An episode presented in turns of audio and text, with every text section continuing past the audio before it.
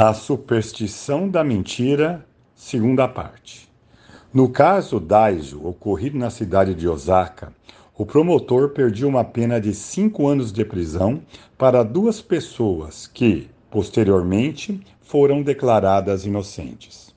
Ultimamente, casos como esses têm ocorrido com certa frequência, e as pessoas envolvidas são, de fato, vítimas da mentira dos promotores.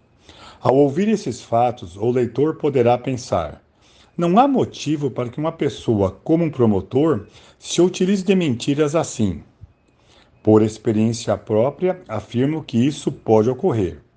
Desde a época do incidente do ano passado até o atual julgamento em que estou sendo alvo, é um grande empenho dos promotores que, usando mentiras, querem me incriminar. E, toda vez que isso sobrevém, cresce a minha dúvida sobre o porquê do esforço em acusar pessoas inocentes. É um enigma para o qual realmente não encontro explicação. O promotor público tem o dever de pedir condenação do criminoso, mas é inaceitável a frequência com que se incrimina uma pessoa de bem. Na realidade, é inegável e, contra isso, não há o que se fazer.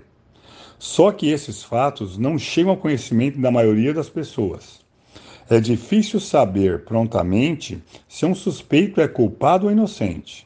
Mas, salvo crimes hediondos, creio ser possível distinguir a verdade dos fatos após uma breve investigação. Já que o próprio ato de buscar incriminar alguém a todo custo já demonstra que não houve crime. Voltando ao assunto inicial, afirmo que move o indivíduo a mentir é o pensamento de que jamais será descoberto. De fato, trata-se de uma ingenuidade.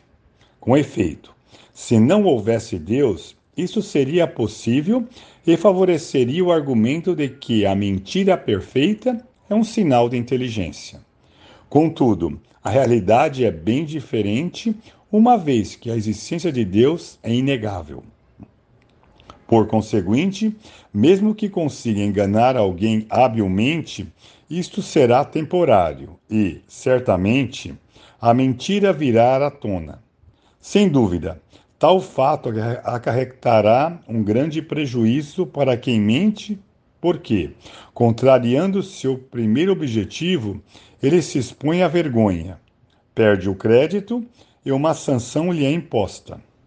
Pensar que Deus não existe, simplesmente porque ele é invisível, iguala-se às pessoas da era selvagem, que pensavam que o ar não existia porque não o viam. Pobre homem culto.